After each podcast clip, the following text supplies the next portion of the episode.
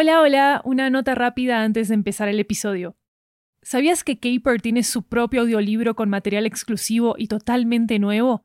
Se llama Caper, 10 elementos para un gran asalto. En este audiolibro encontrarás todas las historias que no conocías sobre asaltos famosos y por qué las amamos tanto. Cuando compras los audiolibros de 80 nos estás apoyando directamente como productora independiente para seguir haciendo todas nuestras series en audio. Encuéntralo en libro.fm, Apple Books, Google Play, Storytel, BookBeat y en tu aplicación de audiolibros favorita. También disponible en inglés y en italiano.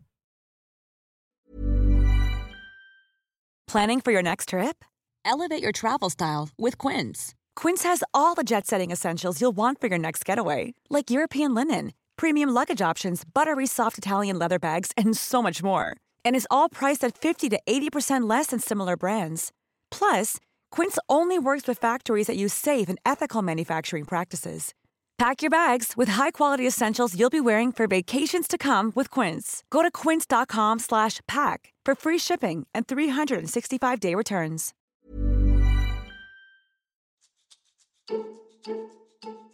Bienvenido a Caper, el arte del robo, una guía de los robos más reconocidos y memorables del mundo. Ocurre en Tokio, Japón, en el año 1968 y esta es la historia de un robo que rompió récords.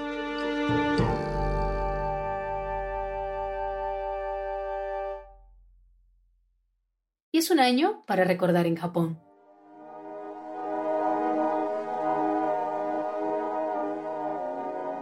El país está alcanzando el mayor crecimiento económico de su historia.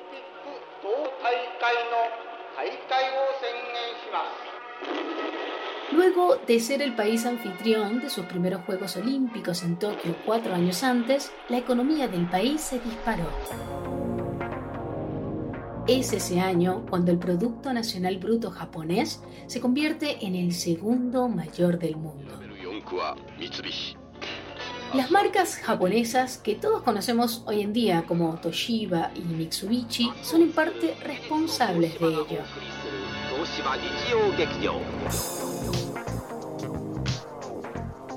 La gente disfruta todos los días de los beneficios de esta prosperidad. La sociedad está empezando a cambiar. La gente de los pueblos se traslada a la ciudad cada vez más. 8 millones de personas eligieron la vida urbana durante la década pasada. El año 1968 en Japón y en todo el mundo es también un año de revolución y protesta. Es este año cuando los movimientos estudiantiles se ponen a la vanguardia de la sociedad. Condenan la corrupción que conlleva la afluencia de la riqueza nacional y levantan sus carteles en apoyo de los sindicatos sus fuertes cantos en contra también de la violencia y de la guerra de Vietnam. Este periodo de protesta y cambio se refleja también en el arte y en la música japonesa. La escena musical también encuentra un punto de giro. Artistas menos conocidos de indie folk empiezan a encabezar las listas de éxitos. El género folk kayokoku se readapta a un mood kayo, más animado que forma la base del J-pop moderno. Los éxitos evocan tonos menores e íntimas letras de amor. Koi no Sexu o Temporada de Amor de Pinky y Killers se acomoda en el número uno de las listas semanales durante seis semanas consecutivas. Puede que incluso estuviera sonando en la radio del coche de la huida del episodio de esta semana.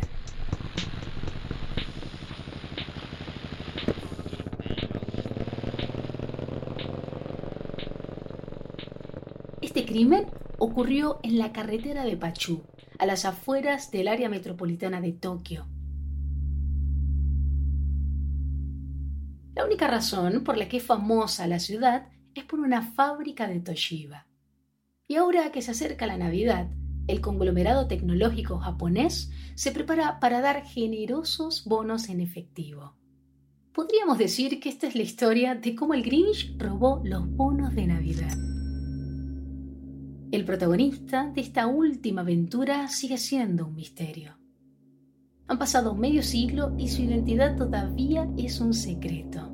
Pero hay algo que sabemos sobre un Grinch. Siempre tiene un plan.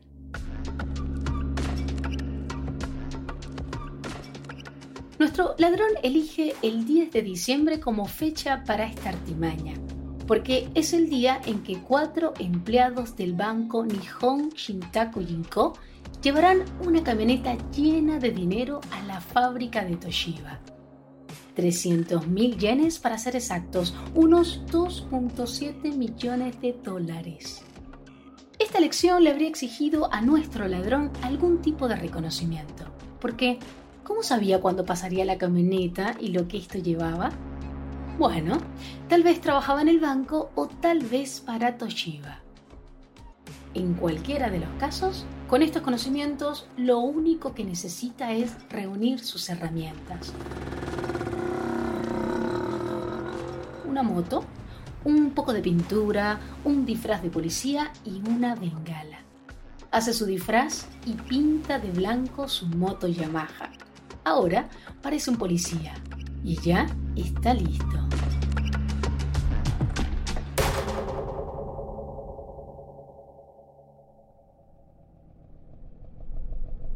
Conoce la ruta y sigue la furgoneta por la carretera. El dinero está dentro, apilado en cajas metálicas. Y por un rato les deja conducir.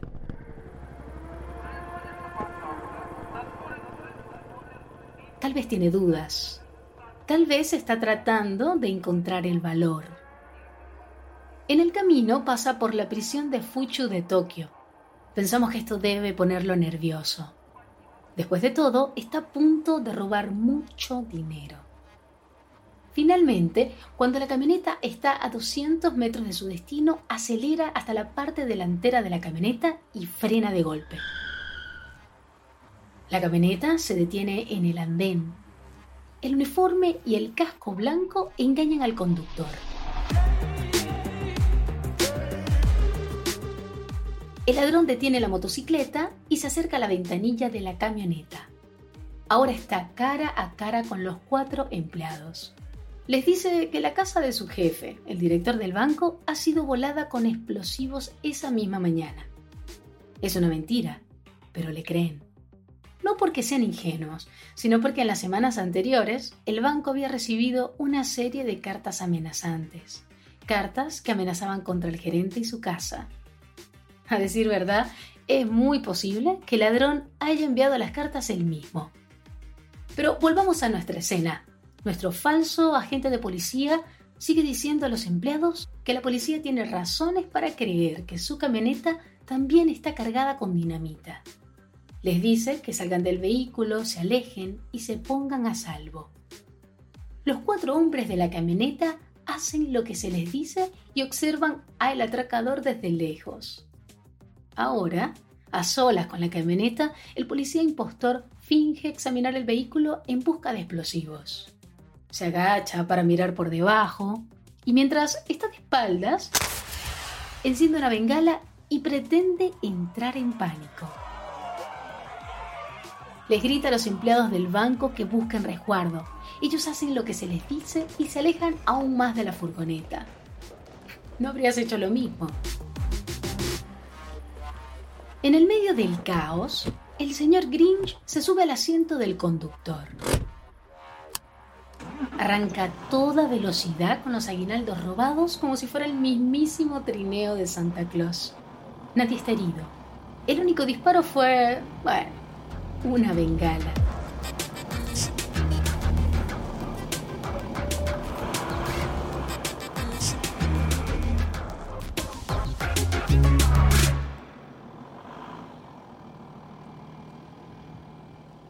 Como te puedes imaginar, los empleados del banco se quedan sin palabras y confundidos.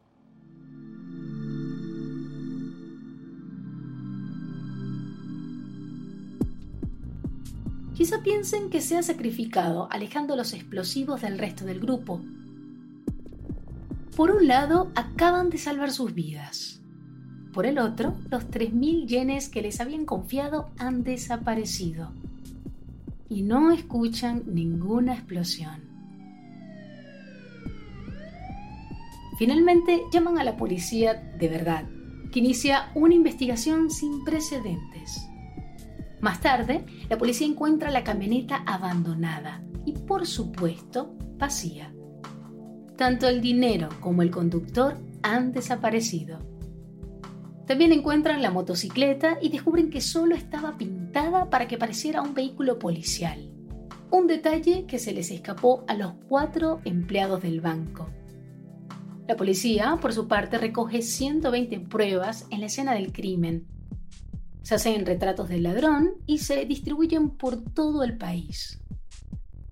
A lo largo de los siete años siguientes, la investigación involucra a más de 170.000 agentes y detectives. Trabajan juntos y elaboran una lista de más de 110.000 sospechosos. Es la más grande investigación de la historia de Japón. Al departamento le cuesta más de 10 millones de dólares, tres veces más de lo que fue robado. Lo peor es que no les quedará nada.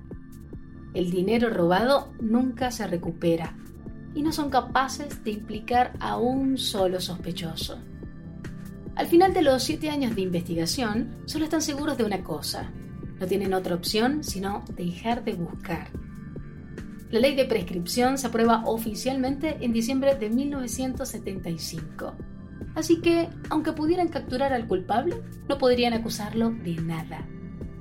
Ahora puede entregarse si lo desea. Incluso, ahora puede legalmente vender su historia y lucrarse gracias al crimen. Ese sería un contrato editorial increíble, sin mencionar su potencial para una adaptación cinematográfica. Pero aún no está fuera de peligro. Todavía tiene que esconderse durante otros 13 años, por lo menos. Te preguntarás, ¿por qué? Porque durante los 20 años siguientes, al momento de comisión del delito, la compañía aseguradora puede demandar por la cantidad total robada más intereses.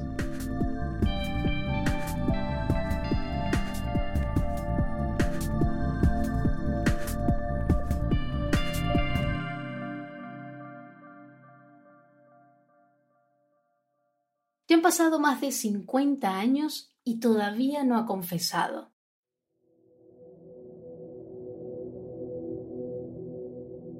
A diferencia de Ren Xianfuan, de nuestro episodio sobre el Banco Agrícola de China, parece que este misterioso ladrón quedó satisfecho con sus propias ganancias. ¿Y quién no? Es rico y tiene libertad para recorrer las calles de Tokio si es que aún vive allí y no se ha escapado a algún paraíso tropical. Porque este robo es el sueño de todo ladrón. Estaba desarmado, no hizo daño a nadie y se salió completamente con la suya. No es extraño que en todo Japón este notorio crimen siga vivo dentro del imaginario colectivo del público. Múltiples artículos, cómics, libros, películas e incluso programas de televisión se han adaptado para contar la historia. Como San Oku Enjiken, una película estrenada en el año 2000, o el libro Fushu, 3 millones de yenes robados en 30 minutos, el mayor caso sin resolver de Showa. El éxito de este Grinch es algo que nos intriga tanto tanto, que sigue inspirando contenidos incluso cuando han pasado décadas. Y no es el único robo que ha inspirado a un montón de películas y series. Esto es cierto para casi todos los atracos de esta temporada. Algunos son tan populares que incluso tienen sus propios foros en Reddit.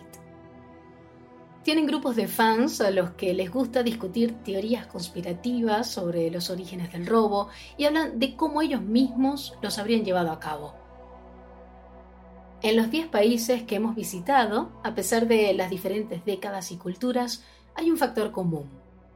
Cada ladrón tenía más o menos el mismo objetivo al final. Hacerse rico rápidamente y vivir la buena vida sin pensar en las consecuencias. Pero, ¿por qué estas historias captan la atención del mundo y perduran en el tiempo? No importa en qué parte del mundo estés, Todos queremos ese momento para escapar de lo cotidiano. Estas historias nos permiten fantasear con la idea de que una persona corriente se haga rica de la noche a la mañana. Y si una persona normal, incluso un ladrón sin experiencia puede conseguirlo, ¿quién no podría? Imagino que escuchar estas historias han tenido este efecto en ti. A todos ustedes que me escuchan ahora, estén donde estén, sin importar lo que estén haciendo en este momento, ya sea lavar los platos o corriendo por el parque, piensa, ¿cómo lo harías? Y si lo logras, ¿realmente serías capaz de dejar tu vida atrás? Ser rico y no contarle al mundo, como nuestro Grinch de este episodio. La respuesta solo la sabes tú, pero hay una cosa de la que estamos seguros. El hecho de que siempre haya habido y siempre vaya a haber atracos en todo el mundo nos dice que todos queremos hacernos ricos y rápido. Esto sugiere que de alguna manera el dinero es lo que hace girar al mundo. Pero no lo es, al menos no lo único. Y sabemos que es verdad, si no todos seríamos delincuentes. Hay una razón por la que no todos recurrimos al crimen para estar contentos. También podemos encontrar la felicidad en las pequeñas cosas que importan. La familia, los amigos y un millón de pillos momentos que hacen que nuestras vidas sean especiales cada día. Como escuchar tu podcast favorito.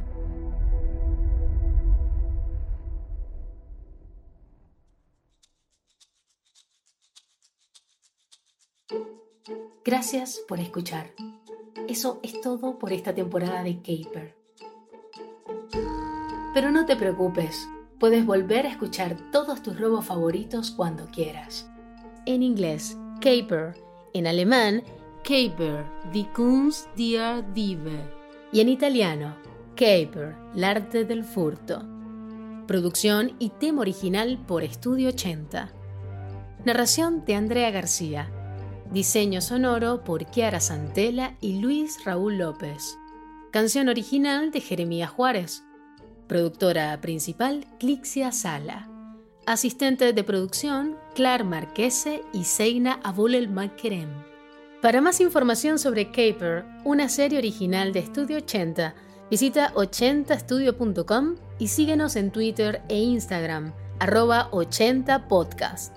Sigue las transcripciones en todos los idiomas en 80estudio.com.